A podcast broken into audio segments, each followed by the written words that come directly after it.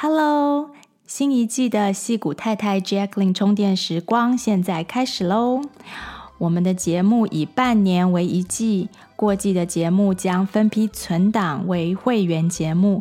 想要无限收听复习的听众朋友，欢迎加入会员，赞助 Jacklin 为大家努力做节目。本节目的宗旨是在和听众一起充电、学习、成长。在人生每一个阶段，陪大家思考生命各种问题、策略、本质和如何不断改变、慢慢进步的方法。套一句我的好朋友的话，他说：“人生就是不断打脸自己过去信念的一个过程。只要我们能够持续修正，就是完美。”现在就让我们一起来听今天的节目喽！Hello，大家好，我是 Jacqueline。今天呢，我们要继续谈减重、体重控制这件事。那今天要谈的是健康的五大梁柱，这也是减肥的五大梁柱。如果把这五件事情做好，在减肥的时候，不但不会失去健康，甚至可以因为你要减肥而重新建立身体和心理的健康基础。上次说过，想要减肥其实是怕吃苦，怕吃心里的苦。为了躲避各种情绪的苦，我们会告诉自己，只要我瘦了，所有的这些问题都会解决。但其实这种逻辑跟说只要我中乐透了，人生所有的问题都会解决是一样的。大家都知道，中乐透本身带来的问题，不见得比它能够解决的问题还多。变瘦也是一样，瘦了之后，父母就会对我们完全认同吗？我可能跟大家说过，小时候的时候。我很能吃，也很爱吃，所以总是有一点胖胖的。那当挑食的妹妹她什么都不想吃的时候呢，我就会想要拿走我妹妹盘子里的食物。然后那时候我爸爸妈妈就会阻止我，他就会说两句说：“你都那么高壮了，不用吃那么多啦。”或是说：“妹妹还在长哎，你要让妹妹多吃一点。”虽然我父母从来没有当面说过我胖，但是我对他们的语言、动作的暗示，仍旧是做了恶意的解读。大学的时候，有一次我妈跟我说：“看你吃东西的样子，好可怕哦。”那我必须承认，啊、呃，那个时候有的时候我吃东西真的是蛮可怕的。因为我好像跟大家说过，我在大学的时候有一段时间，差不多有一整个学期吧，我其实有患了所谓的贪食症。呃，这跟厌食症是相反的。贪食症是你会没有办法控制的，一直吃某一样东西，或者是说一些东西，然后会吃到想要吐，然后就会去吐。所以，呃，那个时候是有点病态。那我人生大多数的时间呢，其实都想减肥，或是正在减肥，就是希望能够避免啊、对这所有这类的话题呀、或是暗示的过度解释所带来的不舒服。这个过度解释是自己头脑里面的过度解释，解释成呃，我的身材不够好啊，那就就呃，其实身体听到的就是我不够好。那就是一种 shame 的感觉，一种羞耻感的感觉。所以 shame 这个字是 S H A M E，这个是呃，我常常在个帮个案解决的，或是处理的一个一个问题。因为很多人当事情不顺的时候，就会责怪自己，责怪自己的下一步就是把自己想成不够好，那是哪里不好，这里不好，那里不好，就一大堆事情可以。让我们觉得很羞耻的。那结婚的头一两年呢，因为先生不让我买薯片，我们一起去 shopping，然后我就想要买一包薯片，然后他就说这个没有营养，这个不需要买。那因为没有买就没得吃嘛。那呃，所以我就一度瘦到了一百一十磅。那结婚之后第一次回到台湾的时候呢，我妈看到我的第一句话就是说：“你怎么变那么瘦？” 我想说，我变瘦会被会被赞美，结果没有被赞美，还被骂了一下。所以你看，胖的时候被暗示说胖，瘦的时候被骂说太瘦。那真正的问题呢，根本就不在体重，而是我们有没有接纳自己，那是否在乎别人的评价？如果我们学会接纳自己，可能根本就不用想着要减肥，身体呢也会慢慢的就回到标准的体重。那吃东西的时候呢，也不会有罪恶感。刚刚讲到 shame 是羞耻感嘛，那罪恶感是 guilt。罪恶感的意思是，嗯，觉得自己某些事情做错了之后有的感觉。那这个最后我们都会在提到心理健康的时候，我们都会再讲得更清楚一点。嗯，所以呢，当你吃东西的时候，如果可以没有罪恶感，那就算你不瘦，体态呢也会来到健康和美好的样子。到底接纳自己是什么意思？又怎么接纳自己？这才是真正的问题。那这个呢，我们今天都会 cover。另外，瘦了以后真的就会得到真爱吗？我最近在读一本那个 Harrison Scott Key 的新书，叫做《How to Stay Married》，如何嗯维持维系婚姻？那是一本很搞笑，但是又有很又蛮有深度的关于婚姻的书。下次有机会我会再跟大家介绍。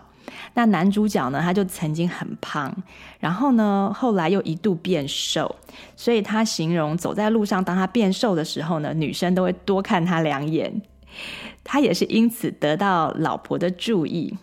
可是他吸引到的人呢，他这个老婆呢，真的就是呃，能够让他从此幸福快乐的人吗？他的老婆呢，中间在婚姻的过程当中，一度了爱上爱上。长得非常不起眼的邻居，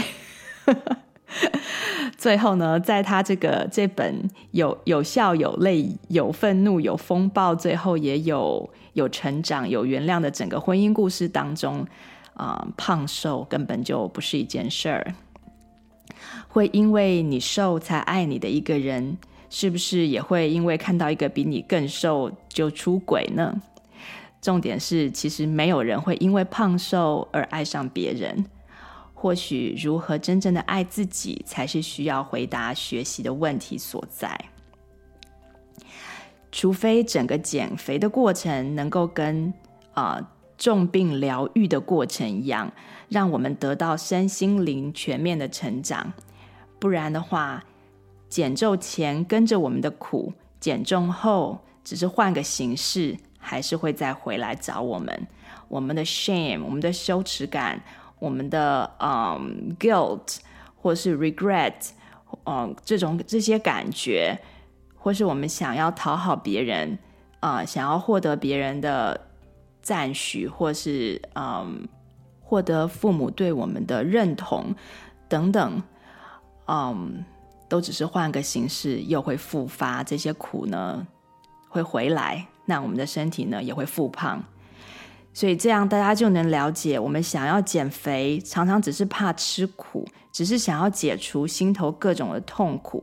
所以我们在我们可以把这个减重之旅呢，当成身心灵成长之旅，在心灵慢慢的变成轻松的过程当中，很多问题想清楚的过程当中，你会看着自己的身体也跟着变轻松。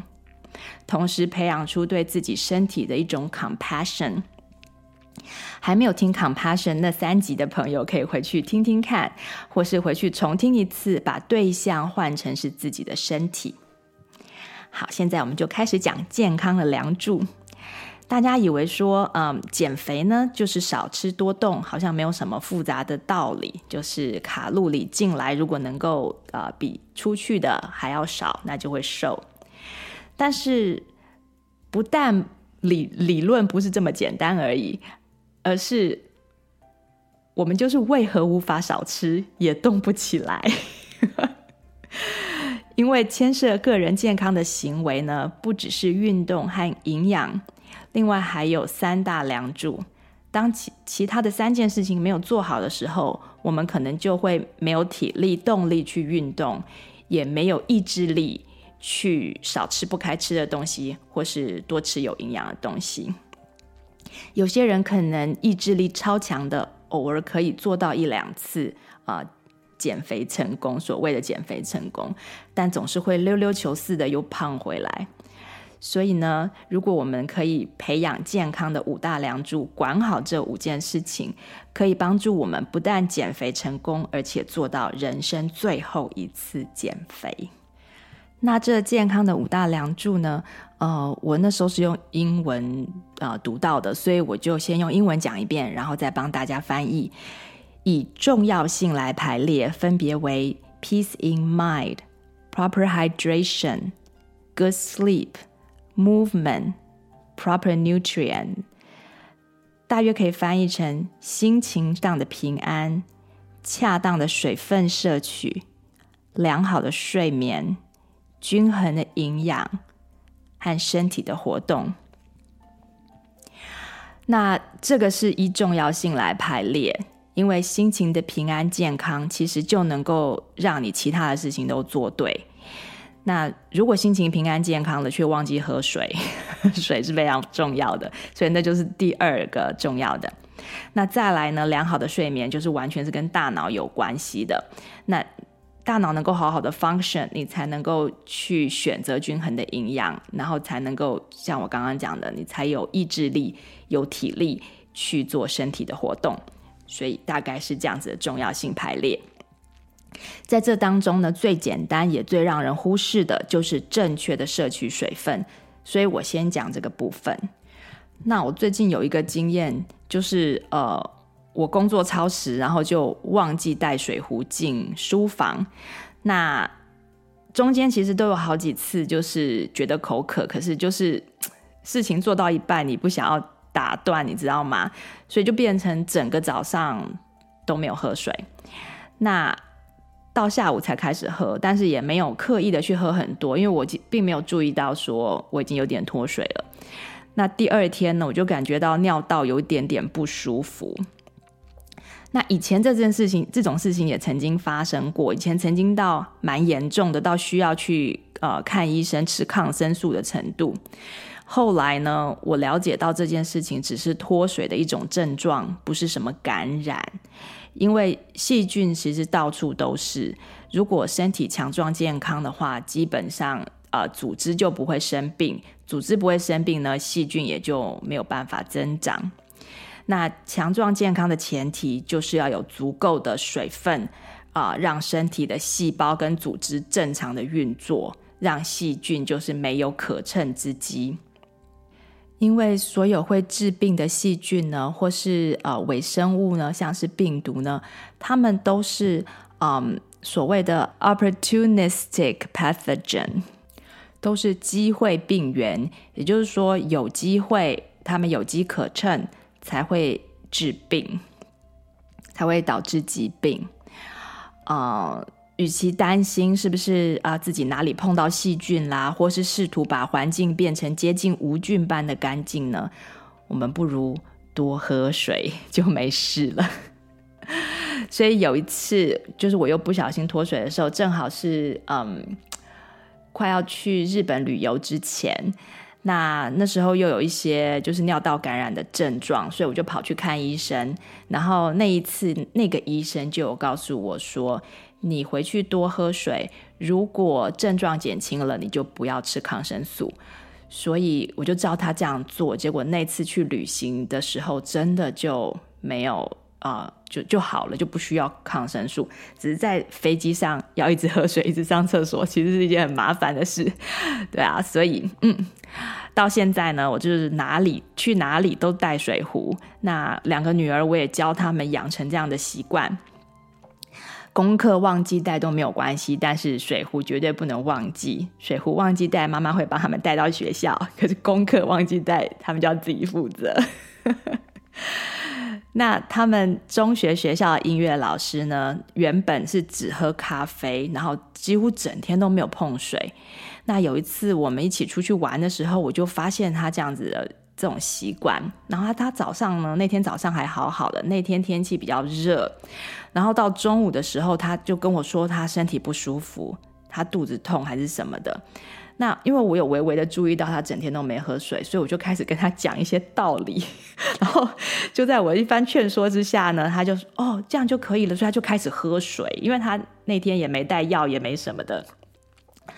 那他因为很年轻，所以他很快就好转了，才狂喝一个小时之后，他就不痛了。那现在我们在学校遇到他的时候，他还会跟我展示他的水壶，有的时候会告诉跟我报告说他今天喝多少水，非常可爱的一个老师。那在德国呢，有一间类似像这样子的机构，它是一个应该是一个 clinic，像一个医院这样子，它是收各式各样的病人。那他们最呃主要的一一种 intervention 就是治疗法，就是让病人住在机构里几个礼拜到几个月，然后天天规律渐进的补水。那有些人常年的关节炎好了，各种慢性病也好了。那我以前有一个钢琴教室的学生家长曾经告诉我，他原本有严重的皮肤过敏，还有各种慢性病。那他的体重其实也是过重，可以看得出来。有一天呢，他来陪孩子上钢琴课的时候，带了一公升的那种水壶，非常大一罐，把我吓了一跳。所以我就问他。这个原委为什么要这样？那他告诉我说，他最近找到了一个 functional medicine 的医生，帮他做一系列仔细的检查后，跟他宣布他的病，他的问题就是严重脱水，因为他整天喝茶、喝咖啡、喝果汁，这些饮料都是脱水饮料啊、呃。如果喝酒就更糟糕了，所以他是他是没有喝酒，但是他完全不碰水。那医生就请他开始把水当成药来吃。他说，只有刚开始的第一个月要这样子非常积极的喝。他说，你不要被我这个水壶吓到了，我不会一直都带着这个水壶，只是现在这第一个月我必须要这样。那水壶上面写着几点要喝到哪里，然后他就是要遵照那个时间这样子喝。那之后，他说他的身身体神经就慢慢修复，就可以，医生就说他就可以靠他自己的口渴的感觉，渴了再喝就好了。当然了，他也必须戒断所有的非水饮料几个月。后来他的症状都好了，啊、呃，体重也慢慢降下来，在没有改变其他饮食、作息、运动之下呢，虽然他是没有变得很瘦，但是看起来就不会像以前那样肿肿的感觉。这是不是很有趣？原来要喝够水才不会水肿，而重点是要戒断其他的一些脱水饮料。因此，如果你现在整天都没有喝到真正的水，那这可能是对你的健康最有帮助的一项策略。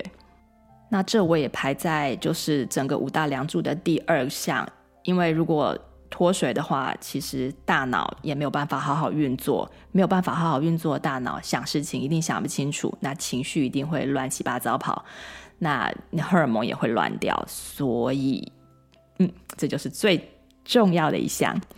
那再来呢，是在营养方面，proper nutrients，这个我其实是放在比较后面的重要性。但是呢，呃，因为是跟讲跟体重有关的事情，所以我想先讲这个。不管你是吃什么，就是你是吃素呢，还是吃荤呢，或是吃低糖啊、keto 啊，或是什么低富民啊，或是断食啊，各式各样的节食方式都好。那我这边是有三个重要的原则要跟大家分享。第一个原则呢，大家都知道，就是要尽量吃圆形食物，原来的圆，形态的形，不是 circle，不是像月亮那样的圆形的。那吃圆形食物的最好方法呢，就是餐餐自己煮。诶，我刚刚是讲了一个冷笑话嘛？好，反正就餐餐自己煮。那你在买包装的食品时候，如果看到上面有超过五种以上的成分，就尽量不要买，因为它就越离原型食物越来越远。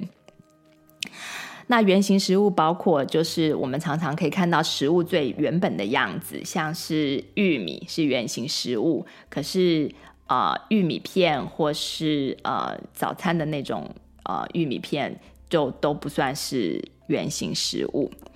那三餐外食的朋友呢，可以从一周煮一餐开始试试看。另外呢，如果有某一种营养素，它有人造和天然两种选择，你就选择比较天然的那种。像是油品算是一种很重要的营养素嘛，油。所有的蔬菜油都是重度加工的食品，那重度加工就代表它其实没有营养了。那你把这些油吃下去呢，它做出来的胆固醇就会是不好的胆固醇，它就没有办法好好的呃修复你的所有发炎的地方。所以当你吃油的时候，一定要选择就是它可以帮你做成好的脑细胞啊，帮你做成好的胆固醇的这样子的油。那大家要知道，如果你吃了不好的油，它除了造成负担，就是要额外代谢掉，然后身体又不能使用之外，大脑与神经系统、呃，他们还是会去把不好的油拿来做一些他们的原料，结果就会就会不堪设想。那蛋白质和碳水化合物也是一样，天然的来源通常同时会带给我们需要的其他的微量营养素，像是维他命、矿物质等等。那如果我们不是使用天然的来源，那可能人工的话，那它就是诶，这样东西可能白面包，那它就只有一种营养素，它就只是碳水化合物而已，它就没有办法提供很多其他的营养。但是如果啊、你是吃一颗苹果，那那个苹果里面除了碳水化合物之外，它还有很多其他的矿物质在里面，跟维他命。而且呢，天然的来源也是身体比较需要的形式，像是碳水化合物，如果是以纤维的形式来摄取，可以同时喂养肠胃道里面靠呃纤维为生的益生菌。我都会跟我女儿说，你吃菜菜呢，就是在喂你的好菌宝宝们。好菌长得多，就会帮我们抵抗不好的微生物，达到健康的平衡。就刚刚讲的那些微生物，有好的也有不好的，不好的叫病菌嘛，那好的就是益生菌。那在这个原则之下呢，吃什么其实都不会太糟糕。第二个原则是 mindful eating，这是特别针对。要减重的朋友，又或者说你你肠胃道呃功能不是很好的朋友，非常的重要，因为细嚼慢咽活百岁。不管你想不想活百岁呢，细嚼慢咽都能够帮助全身的身体机能提升。但是这一点我觉得最难做到。记得很多年前我在节目上就说过，这是我想要练习的一件事情，但是到现在呢，还是需要常常提醒自己，还是一忘记就会狼吞虎咽。那前两天周末我们去 Bass Lake 玩，那我就刻意的提醒自己，慢慢的吃巧克力。结果原本我每次都会至少吃两块到三块那种差不多一英寸的方块的那种巧克力。或是差不多两两三公分左右那个大小，那我会吃两到三块。那这次慢慢吃下来呢，我就变成连一块都还没有吃完，就觉得太多了，就觉得够了。那放慢速度呢，还能够让大脑在我们还没有吃完之前就感觉饱。一般人的一餐呢，差不多十到十五分钟左右。但是大脑却需要十到二十分钟才能够收到，呃，我们胃已经都满了的这个讯息，才能够收到饱食的讯息，让我们感觉饱。那通常这个时候，如果你二十分钟之后，呃，大脑才收到讯息，但是你就一直吃，一直吃，吃了二十分钟，那又吃得很快，那是不是就吃过饱或吃过量？相反的，如果我们慢慢吃，吃了二十分钟还没有吃完，但是却已经大脑收到了饱足感，就会让我们停下来。那我们就会在刚刚好饱的时候就停下来。而吃得慢呢，也能帮助我们感到食物的本来的味道。太甜、太咸或口味太重的东西，当你慢慢吃的时候，它都会失去它的美味。你以为你很喜欢那个重口味的东西，但是当你放慢速度的时候，它就吃起来不一样。而简单的圆形食物呢，当你慢慢吃的时候，就会感觉特别的香甜。那这样的经验。啊、久了之后，你如果常常这样子练习，你就能够调整大脑对食物的印象，那帮助我们轻松的选择对身体比较好的食物。就像在帮助老烟枪戒烟的时候，啊、这边有很多的心理师，他们会用 mindful smoking 的 suggestion，也就是很常用的一个方法，叫做呃。正念吸烟法，那烟的味道呢？其实对大脑来说，大脑的诠释，一般人的诠释都会觉得它是臭的。不过，因为烟枪们他们吸烟来舒压、来社交啊，然后甚至与个人的形象做连接，觉得我吸烟我很酷，所以抽的时候，这些其他的原因呢，就会。隐藏我们真正的感觉，就会掩盖我们的感觉，让我们感觉不到这个香烟真正的味道。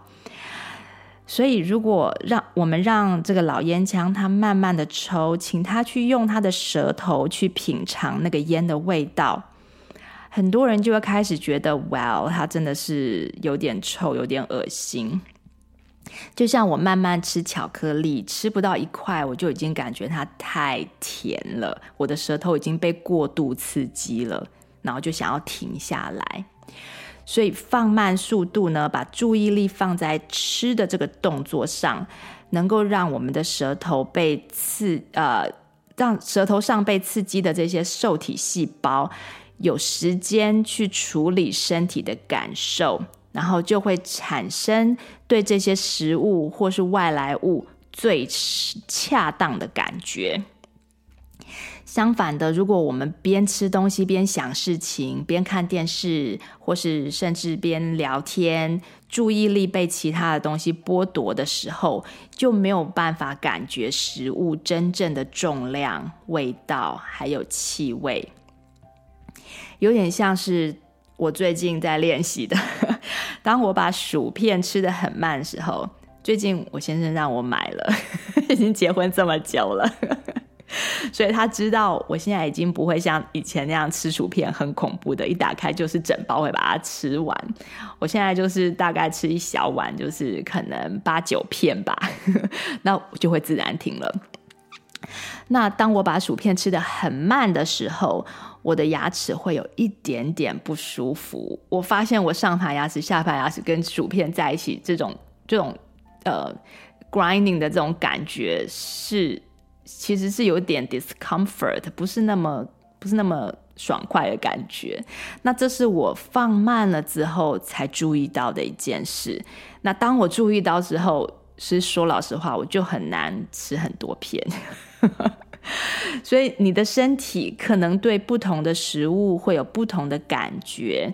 那这个星期如果想要减肥的一些朋友，可以选择一两个让你爱得不得了的食物，然后每次一吃就停不下来的那些东西，放慢速度吃吃看，看看是不是有哪些感觉是在很快的时候被错过了。这些不一定都是不好的感觉哦。我放慢巧克力来吃，我其实觉得它更好吃，它那个浓郁的味道更明显。但是呢，就是觉得够了，不想吃更多。好，那这是第二点原则啊，呃，mindful eating。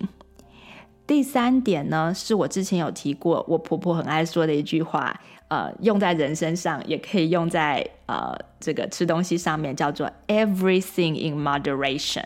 她每次要吃东西的话，就是她就会说 everything in moderation，她就会每一样东西做一点出来，这样子。所谓的中庸之道，所有的食物都不多不少。我们毕竟呢是杂食性的动物，也就是说，我们的消化道是可以消化肉食和蔬菜和很多很多不同样的食物。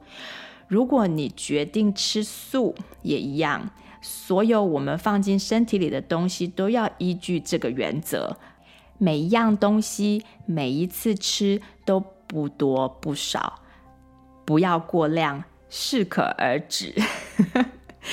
以前我小呃，在我在念幼稚园的时候，有一个邻居的妈妈，她也是有他们家也是有两个女儿，然后那个妈妈她每次就会跟她的女儿说，她女儿是我的同学嘛，是好朋友，她最常跟她女儿讲的一句话就是适可而止，适可而止。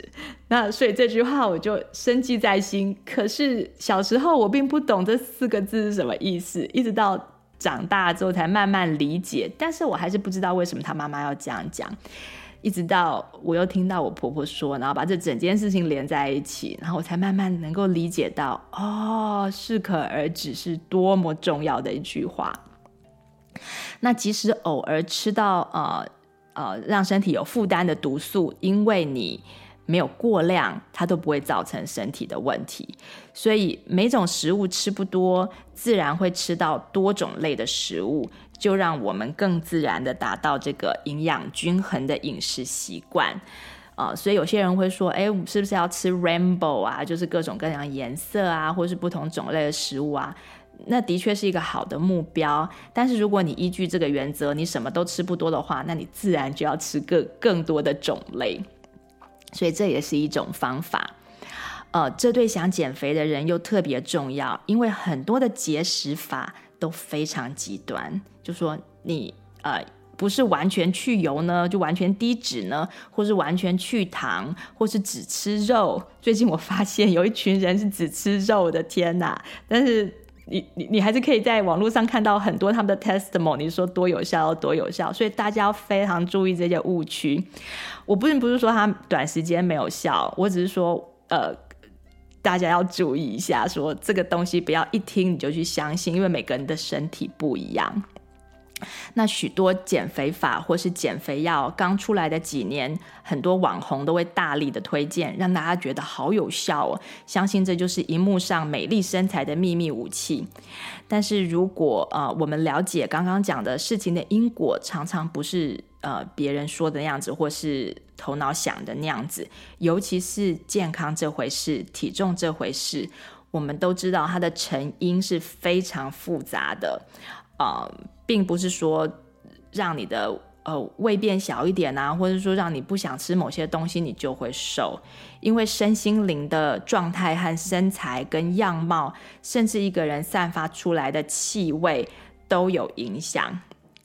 但是由于成因太复杂，我们的大脑不喜欢活在这种啊有点失控、没办法 control 的这种状况，好像没有捷径、没有快速出路的状态。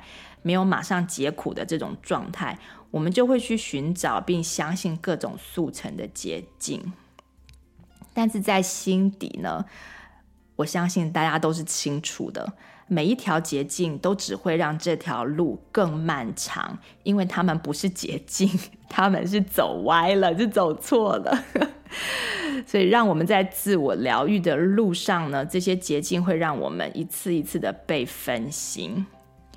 像是前一阵子很很红的 Keto Diet 生酮饮食，其实到现在还是很红，它也是不错啊、虽然短期内可以让我们减少嗯过量的糖分摄取，因为很多人的健康失衡是因为吃太多淀粉、吃太多糖嘛，所以它短期之内它能够达达到很不错的减重效果，也的确可以让我们更健康，因为啊、酮体是一个就是比较干净的。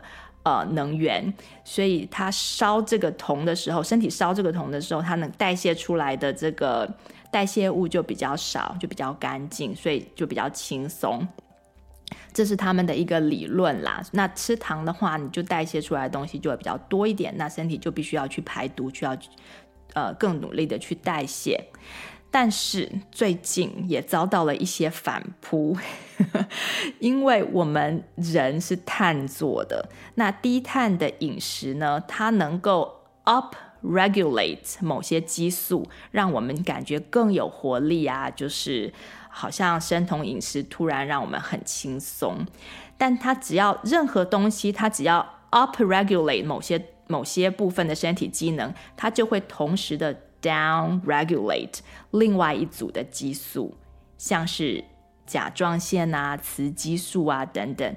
所以长期来说，这真的不是开玩笑的。最近许多彻底执行的所谓的执行生酮饮食的所谓的专家，他们就会开始重新检视，Well，淀粉好像也是有它一定的重要性，然后提醒大家不要极端，要均衡。那我们也知道，的确有一些民族是只吃淀粉或是只吃肉的。像是活在极地的一些爱斯基摩人，呃，他们就只吃只打猎海豹，然后只吃那些嗯那些动物，好像他们只吃肉，但是事实上这些动物的身体里面是有维他命 C 的，这是非常有趣的一件事情。那我们不是生活在那个环境里面，我们也不是完全的照他们的方式吃，所以呃。我们不能因为看到某些 某些民族可以这样吃，你就觉得自己可以这样吃。然后再加上世世代代下来，呃，我们的祖先跟他们的祖先其实都是不一样的。所以在减重的这个路上呢，其实也是认识自己的身体和营养需求的一场发现之旅。你的好朋友可能可以只吃肉，或是他其实只是暂时的可以这么做，但你不一定可以。就像每一种狗其实都不太一样，大多数的狗呢，其实都是可以吃蛋的，所以大部分的这种狗饲料跟狗的这个 treats，就是狗的零食里面都会有蛋。可是我们家的小狗，我们家的荔枝，一吃到一点点蛋，它就会拉肚子。我们曾经啊、为了要庆祝它的生日，帮它烤过那种小的杯子蛋糕，然后它就完全没办法接受。那可能是他体内没有消化蛋的激素，或是益生菌，也可能是蛋里面某些成分对他来说是有毒的，是没办法代谢的。所以每个个体，并不是说你是这种东西，你就是都可以吃这个种类的生物可以吃的所有东西。与其选择啊、跟着流行的饮食法呢，不如好好自己做功课。同样的时间，你花在认识自己的身体上面。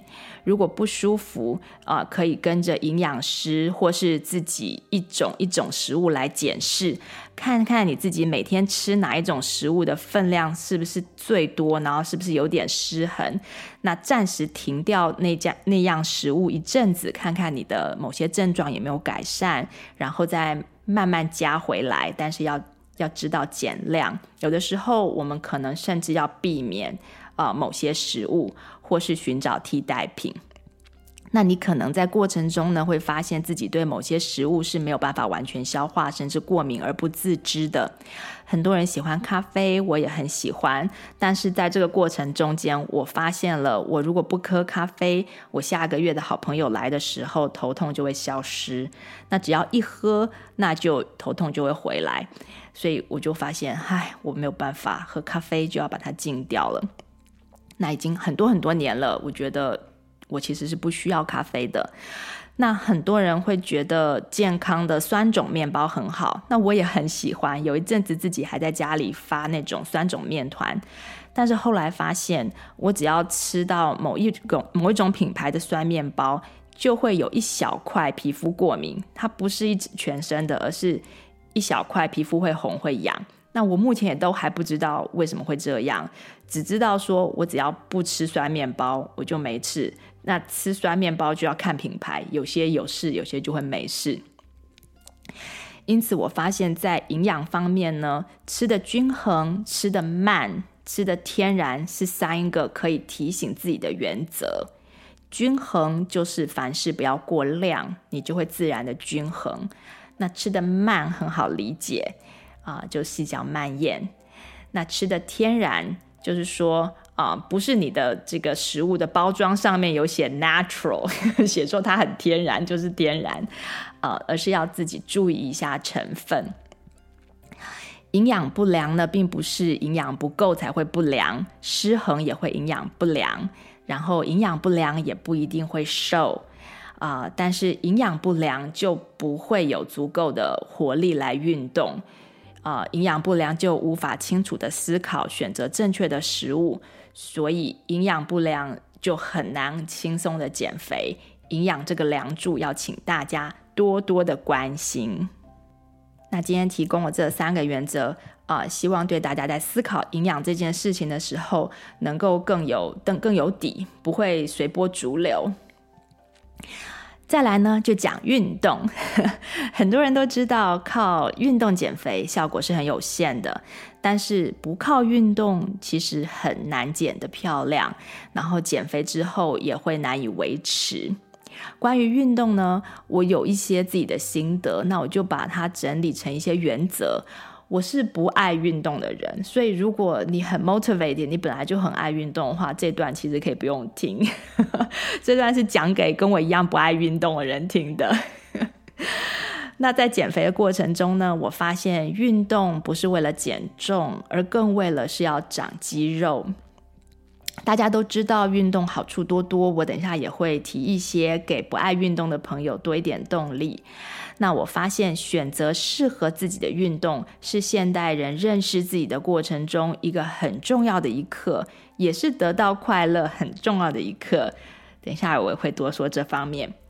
古时候的人呢，不需要想这个问题，因为光是生活本身就逼着人一定要运动，像是去打猎呀、啊、呃、收割、整地、织布、烧火、煮饭，这个没有一件事情是真的可以坐着来做的。因此呢，第一件我们可以思考的事情就是如何让自己不要一直坐着。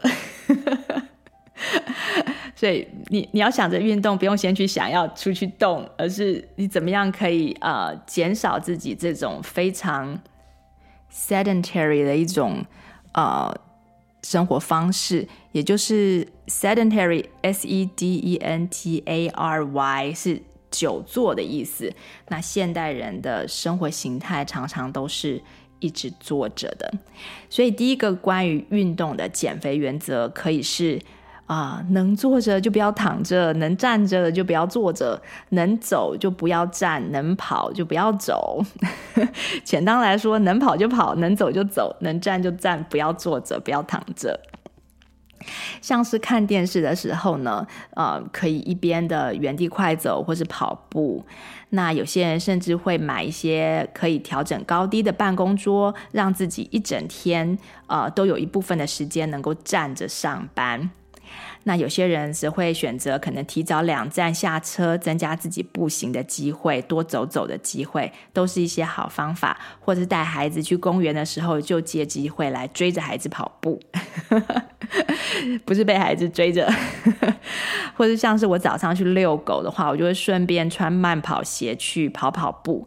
那清晨的气温很凉爽，走着走着，你就会自然想要跑一跑。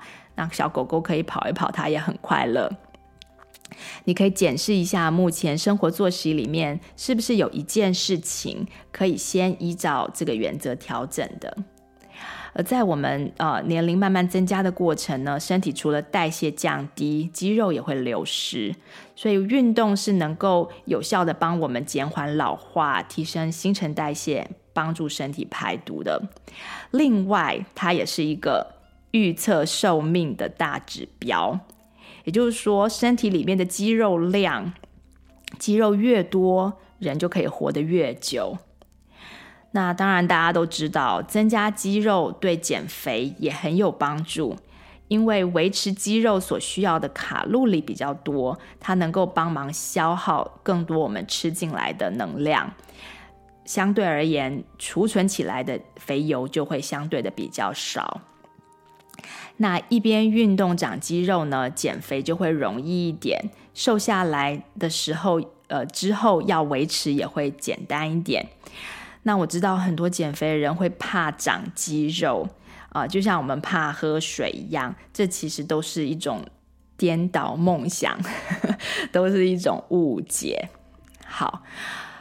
那运动呢，除了可以让循环系统跑得更快之外，循环系统就是我们的血管啊，全身的这个血液循环的系统，它也是让淋巴系统运转的，可说是唯一的方法。因为循环系统是有心脏在推动嘛，但是淋巴系统呢，却一定要靠肌肉的动作来推动。所以没事就跑跑跳跳，帮身体一个忙，不要不需要一定要刻意的找时间运动。你就想说你是在运转你的淋巴系统，那把不需要的东西赶快排出去，全身所有的细胞倒出来的垃圾啊、都是要由淋巴系统来来推动出去的。这就是我们要运动的一个非常重要的原因。但是运动并不是一定要激烈运动才运才算运动。你其实如果你要减重，只要比你现在的活动量多一点点就可以了。那在减重的过程当中呢，啊、每一个月就依据自己身体轻松的感觉，如果你觉得嗯好像可以再多增加一点运动量，你就再增加一点点，这样就可以了。另外，劳动也算是运动。如果每天要刻意运动有点困难的话，我们也可以从增加劳动量开始，像是如果在办公室里面就。多走去，多喝水几次。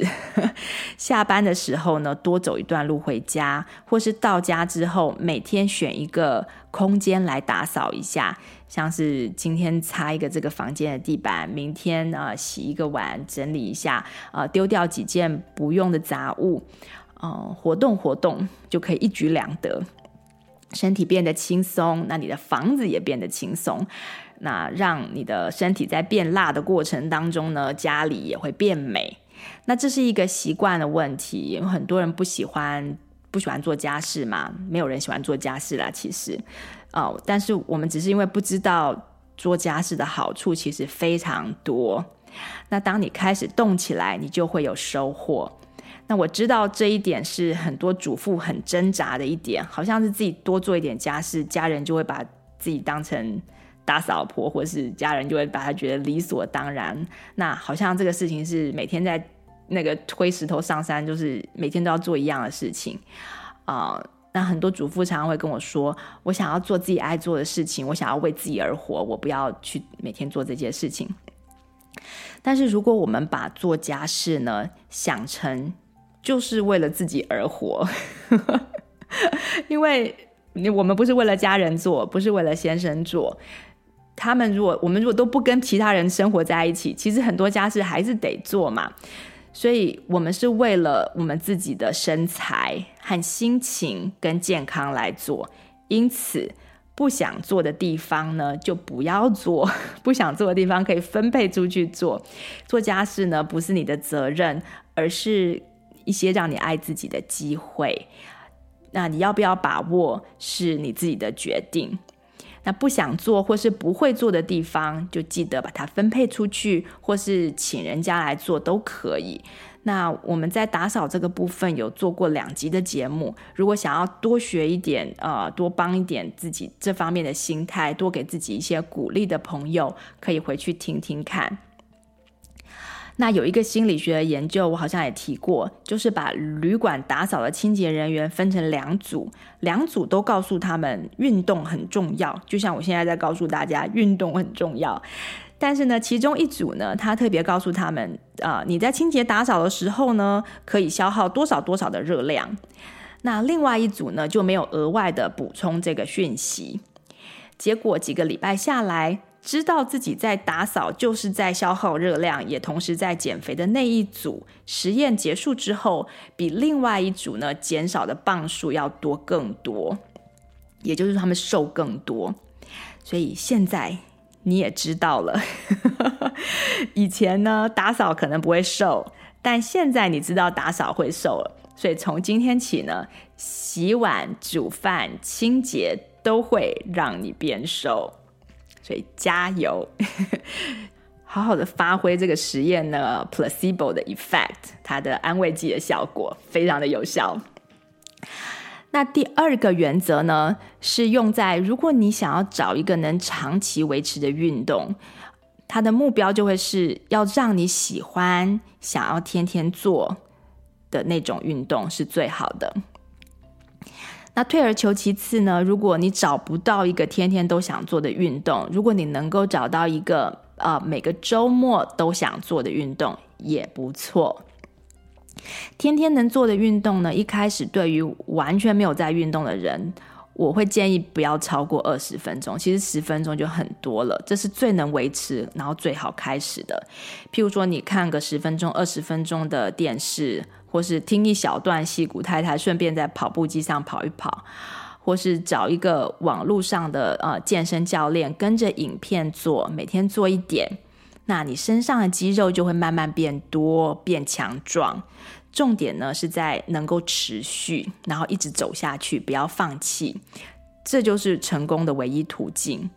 中间在减肥的过程当中呢，一定会有很多的 setback，像是有的时候会生病啊，有的时候跑去生小孩啊，有有的时候会旅游啊，或是亲戚来访问我们啊。啊，就会暂时中断这些运动的这个习惯，但但是大家不要把这些中断看成失败，而是这些中断其实是成功的一部分，因为你正在往成功走，所以你就会经历到这中间的 setback。啊，任何事情的成功都不是直直的一条线，但是最后能够成功的人呢，都是没有放弃的人，而绝大多数无法。持续运动的人，都是在一个运动还没有变成习惯之前，也就是在你身体还没有对某个活动上瘾之前，你就放弃了。那我最近呃六七年，最近的六七年以来，每天早上都会起来跟呃先生做瑜伽。但就在我正在做这个系列的节目当中呢，我发现了瑜伽其实不适合我。哦天哪，这是一个 好难好难被我接受的一种发现哦。那我检讨了过去多年呢，瑜伽老是让我受伤，我几乎每个月都会身体都会有一个地方不太能出力。刚开始的时候是可能左腿啊，然后右腿啊，然后是膝盖啊，然后脚踝啊。那后来这些地方一一都好了啦，就是一下这边不能动，一下子那边不能动。所以我每次做瑜伽的时候，都是要这边注意一下，那边注意一下。那最近是右手肘还有右手大拇指感觉怪怪的，就是我做那个 Chaturanga 可能可能哪个地方筋用的不对，所以很奇怪，瑜伽也会伤到手指。所以上周开始呢，我就停止做瑜伽，嗯，并且开始去慢跑，做我最讨厌做的这件事，然后慢跑回来拉拉筋。我原本真的非常非常讨厌慢跑，小时候有一些心理创伤，曾经被老师逼着去跑，好像在四年级、三四年级的时候跑到晕倒。但其实也不能怪老师，因为我是自我自己痛恨跑步。所以可能有一些呃 psychosomatic 的效果。那上周我跟我先生说，我想可能停止不要再做瑜伽了，然后我想要开始去慢跑。那我尽量让自己不要太喘，可能跑到微微发热就好了。那就是目标就是要让自己能够持续，所以要让痛苦的感觉降到最低。那现在呢，我每天早上我帮孩子做完便当，就跟先生去跑步。我们已经这样持续了两周了。那这个礼拜，我把一些呃，像是瑜伽里面的某些动作，像拉筋啊什么的这些 routine 也把它带回来。跑完呢，就回来回家拉拉筋。那在练肌力方面，也就是长肌肉方面呢，我先生说，那他不做瑜伽，不然他开始做伏地挺身。其实我跟他说，你可以继续做你的瑜伽，你不用停。但是不知道为什么，他就很喜欢跟我做一样的事情。但是我也很讨厌做伏地挺身，所以我就说，那那我做 plank 好了，就是那种平板支撑，有没有手呃手掌支撑在地板这样子，然后就是撑着全身，这样子可以运动这个核心肌群，就是小腹这个地方，这样子比较不会伤到我的手肘。那我们就从两分钟开始。这个礼拜，这真的是全世界最长的两分钟。大家如果去做 plank 人，就会发现这真的是从来没有做过的人第一次去做，你会发现这两分钟，这不是是不是我的 timer 坏掉了？是我的闹钟坏掉了。然后在做的过程当中呢，我可以感觉到小腹微微发抖，真的整个核心肌群全全力的支撑那个动作。那我自己本身很幸运，是家里有人愿意跟我一起做运动。那需要鼓励的朋友，如果家里没有人跟你做运动，你可以试试 reach out to 可能平常就有在规律运动的朋友啊、家人啊，或是到健身房啊、社区活动中心啊。呃，我觉得在台湾很好，就是很多公园里面，你只要走出去就就可以看到有人在那边运动，那或是找一些运动的课程等等。什么都好，只要能一开始让你不讨厌，然后呢，时间上你可以持续维持每天做，那最后你就会慢慢上瘾，那就就很轻松了。那在这个寻找适合自己运动的过程呢，除了是维持健康、加速减重，也是自我探索的过程和扩大社交圈的过程，因此这是非常值得投资精神和时间进去的。那第二种的规律运动呢，是我刚刚讲的，不是天天做的，但是你可以定期做，呃，就像是打高尔夫球啊，是各式各样的球类啊，或是登山健行啊、游泳啊、划船，呃，这些活动，如果你能够找到一项让你喜欢的活动。那你就可以刻意的把它安排在周末，或是每一次休假旅行当中，让这些活动呢变成你生活形态的一部分。那有些人喜欢赏鸟、赏云，或是观星、摄影，呃，都可以和骑自行车、健行这些活动结合在一起。昨天呢，我先生告诉我，呃，他在读我借来的那本《Ikigai》。那他在那本书里面念到，嗯，Washington Burnet 这个人他说过的一句话，他说：“此生的至乐就是 The grand essentials to happiness in this life are something to do, something to love, and something to hope for。”也就是说，这一辈子让你快乐的是有能做的事。有喜爱的事和有令你期待的事，这三件事。所以找到你喜爱的、能够常常做的运动呢，其实就能够让你活在生命的至乐里。如果你喜欢打网球，那么你的人生呢，就有这件事情可以做，它也刚好是你爱做的事情，然后也有让你期待的事情去做。因为你打完之后，到下一次要去打网球，中间你就有 hope，你就你就有希望，同时还能减肥，所以是不是很值得花点时间寻找这么一件事？花一点精神建立一下习惯，可能刚开始都是会有一点点不舒服的，啊、这个如果你找到了，它就可以让你常常喜乐。那说到运动和喜乐呢，大家可能也知道，很多研最近的研究都指出来说，运动是可以减轻忧郁症，甚至治疗忧郁症的。那从刚刚讲的这个 Washington Burnap 的这这句话，他的这个领悟当中，我们就可以看出所以。那对 Ikigai 那本书有兴趣的朋友，也可以回去听听人生的意义那一集，我们有比较深入的分享。好，再下来呢，运动说完了，我们来讲睡眠。这也就是很多人上了中年就会慢慢面临的问题。上了中年之后呢，减肥变得困难。一方面呢，是因为代谢减缓、肌肉不足、长期的慢性脱水，还有睡眠品质的不理想。那好好睡觉呢，是在我们之前曾经做过的一集节目。那我以后呃有机会我就会提到提到。那今天只是想要提醒减重的朋友，不要忘记睡觉对身体机能恢复的重要性。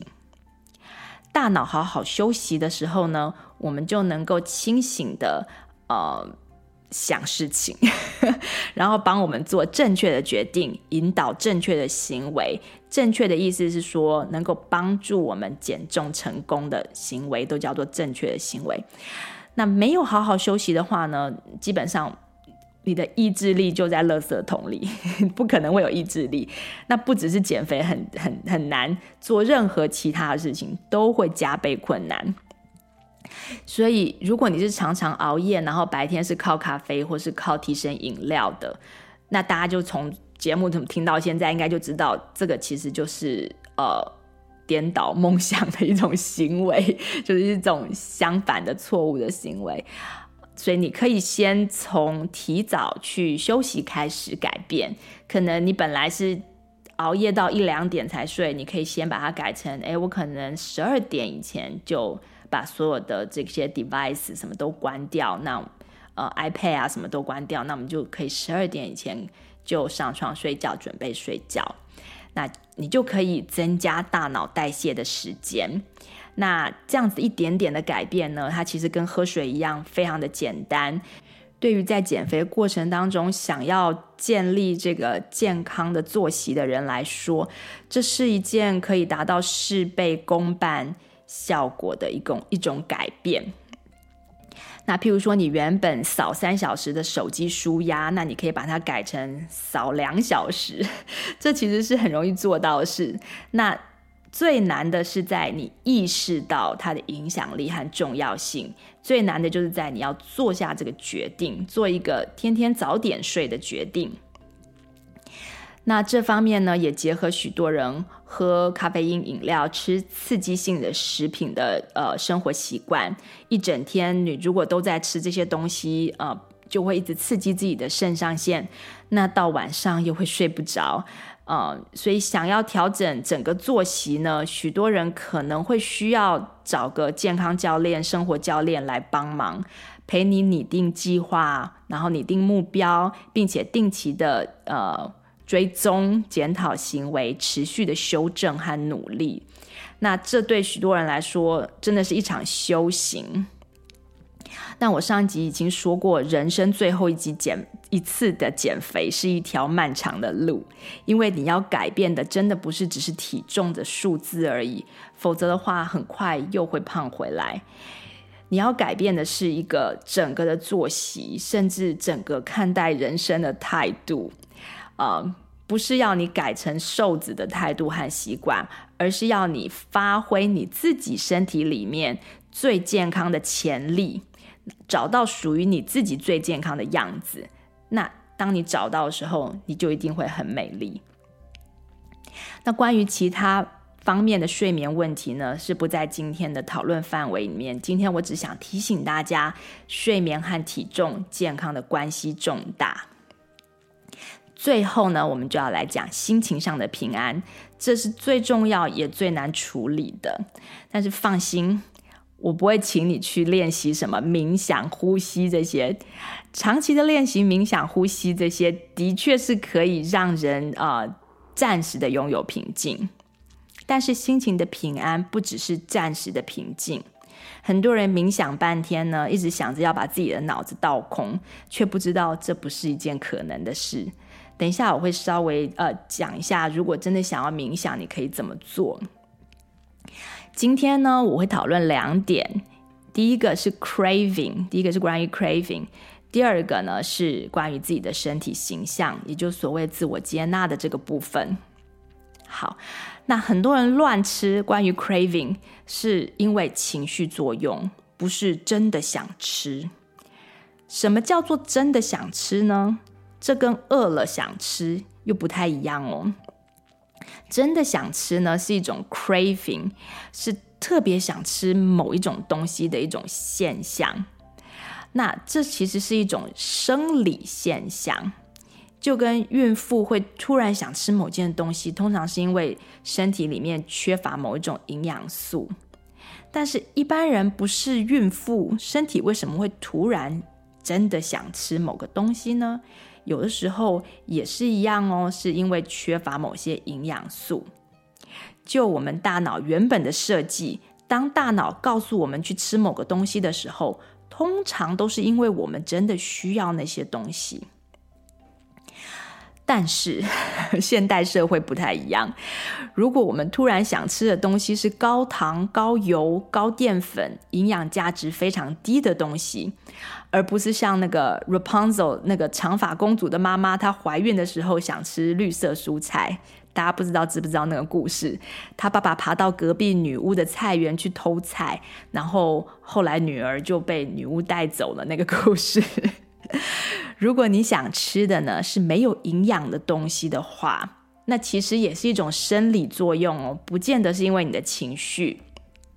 这有可能是你肚子里的菌相出了问题，就是你的益生菌跟啊呃，呃跟比较不好的细菌之间的比例出了问题。当肠道当中，如果你的肠道、肠胃道当中有很大比例的，譬如说很爱吃糖的菌在生长，那它们呢，因为你吃的糖多，所以最开始是因为你吃糖吃多了，所以这些菌就会有东西吃，它们就越来越多。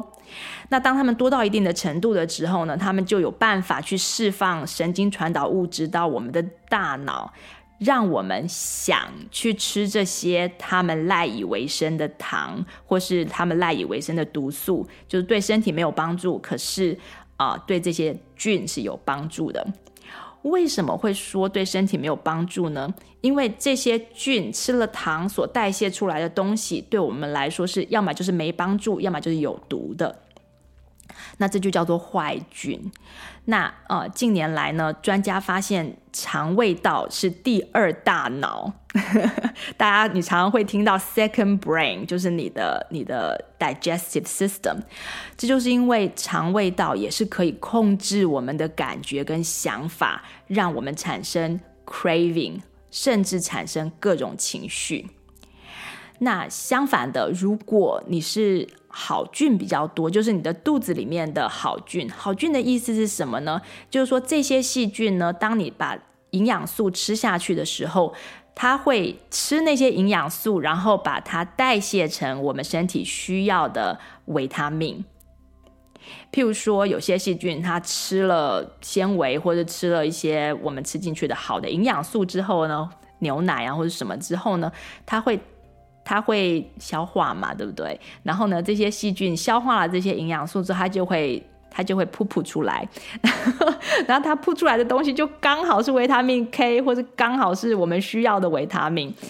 那这样子的这样子的呃的细菌，对我们来说就是益生菌。好，那当你排除了菌相的问题，也就是说，你的你知道你身体里面肠道都很健康了。那你就可以信任自己的 craving。当你很想吃某种东西的时候，你就去吃一点，只是不要忘记了呃吸收营养的原则，凡事不过量就好了。只要不过量，craving 其实并不可怕。那如果是压力导致的想吃呢？那其实就不是真的想吃，对不对？那就不是身体真正需要营养，或是真正需要能量。那我们要怎么分辨呢？一个比较简单的方法就是，不管什么时候，当你的大脑告诉你啊、想吃东西的时候，我们可以先问一下自己的身体，说：我现在饿吗？还是只是口渴？对，因为呢，很多时候饿的感觉其实与渴的感觉是非常类似的。有的时候我们身体脱水的时候是会释放饿的感觉在我们的大脑里面的。那我常常会跟在呃非吃饭时间就喊饿的女儿们说：现在不是吃饭时间，可是一直跟我喊饿，一直靠腰是怎么回事？我就会先问他，我就先跟他们说。饿了的话呢，先去喝点水。如果喝完水十分钟之后还饿，再说。所以我女儿都瘦瘦的，因为妈妈懒得弄东西给他们吃。那如果是真的饿了，我们就可以问一下自己这个问题，就是：哎，好，答案是我是真的饿了。那现在吃什么最健康，最能给我能量？那每个人在不同的时间，这个正确的答案可能会不一样。所以你问完自己之后，要给自己几分钟的时间，听听看身体的答案。那当你得到这个答案之后，譬如说你现在其实是 crave 一点呃 savory 的东西，一点比较咸的东西。那你说，那我们去假设就吃一片咸饼干加 cheese 好了。那呃吃完一点。只饿了之后，就是你不会再那么饿了之后，你就观察一下，哎，那个食物是不是让你的身体真的舒服了？所以后面你可以再问自己的问题，就是吃完之后的问题，就是，哎，刚刚吃的是不是有效？那这个过程是不需要冥想的，冥想也不见得会给你这方面的答案，但是呢，却需要一点觉察力、一点观察力，还有一点判断力。当你多练习几次呢，你就能够跟自己的身体建立更亲密的互呃互动关系，然后会有一些互信的关系、互助的关系出来，你的身体就会。呃，越来越快速的告诉你他要什么，那这些都是冥想或呼吸这样子的练习没有办法给你的成长。那第二点啊，获得平静的管道就是对自身形象的一个淡定的态度。对，是的，你现在可能真的很胖，那依据我们上一集的定义来说，可是你还是可以很淡定。接纳自己整个减肥过程中每一个阶段的样子。我来跟大家分享一个呃，client 曾经给我的抱怨。这不是只有一个 client，其实很多 client 都有非常类似、几乎一模一样的问题。嗯，他说呢，他好久没跟父母亲见面了，那过年过节要回家，很怕和父母父母跟他吃饭的时候会问他体重的事情。他说他们会明示暗示的跟我说，我好像有变胖之类的。那尤其是住在 美国的，我们这边的胖跟瘦的标准跟台湾不一样，所以跟中国不一样。我们要回去的时候都会想说，糟糕，我自己的体重现在在那边的标准看起来是不行的。那他会问我说，Jacqueline。我们我们 work on 就是我的身体形象一段时间了，我现在都已经接纳自己的样子，接纳自己的体重。可是我要怎么让我父母亲也接纳我的体重呢？那这时候我就会反问他：哦，你还有这样子的问题？那你真的接纳你自己的体重了吗？啊、如果你还在意爸妈讲什么，很可惜的，就代表你好像还没有接纳自己。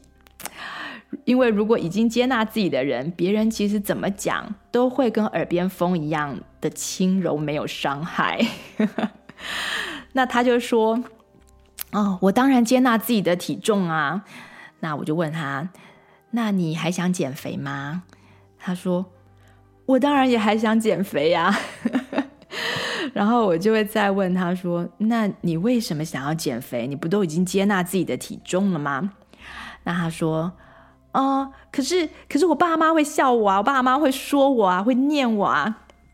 然后我就会问他：“你是真的很喜欢现在自己的样子吗？你希望自己的体重永远都这样吗？”那他说：“没有啊，我我还是想减肥，但是我我很接纳现在的自己。”不知道大家听到这边是不是有一些人也会觉得你也有类似这种鬼打墙的想法？那我想要送大家一句，呃，人本主义创始人之一 Carl Rogers 的说过的一句话。他说：“The curious paradox is that when I accept myself just as I am, then I can change.” Paradox 的翻译是悖论的意思，也可以理解为矛盾的意思。那这句中文我我大概会这样翻说。啊，uh, 矛盾的是，当我完全接纳我自己现在的样子，我就开始可以改变。那这句话如果反过来听的话，意思就是说，当我没有办法接受自己的样子的时候，我就无法改变。也就是说，你如果想要减肥，你其实是想要从你现在的体重变到轻的轻一点嘛？那这这个就是所谓的一种改变嘛？那这个改变要发生的前提是，你要先完全接纳你喜欢自己，前提就是你要觉得自己其实不需要减重，所以才会说这是一个 paradox，这是一个矛盾。为什么你觉得自己不需要减重，你反而就会瘦，反而这个改变就会发生？那这就是。Reality，真相就是这样。那这其实对别人也是哦。当我们能够完全接纳一个人，他现在就是这样，也就是说，我们不会想要改变他，真心的觉得这样也很好。啊、呃，也不再觉得有一个特定的行为或是特定的样子，我们希望他们变成那个样子的时候的那个时候，我们就真的可以开始改变他们的现状了。那时候，我们跟他们在一起的时候，我们对他们就有真正的影响力。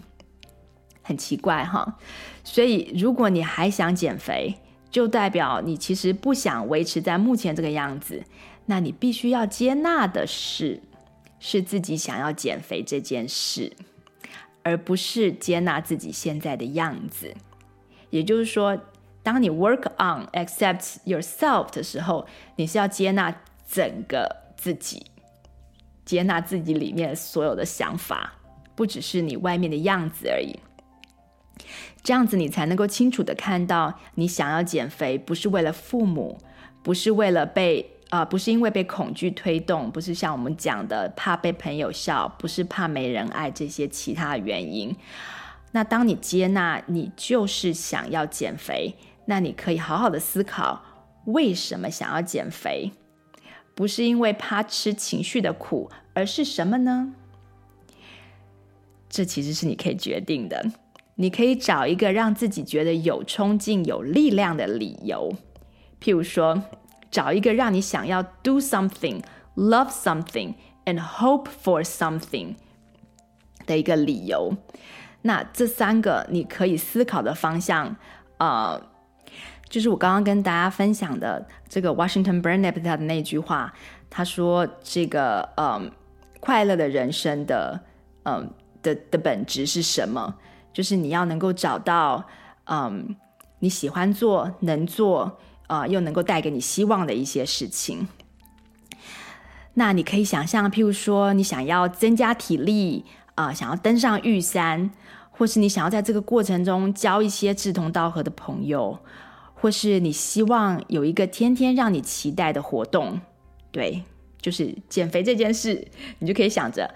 哦，我今天又要减肥了，人生真是有目标啊！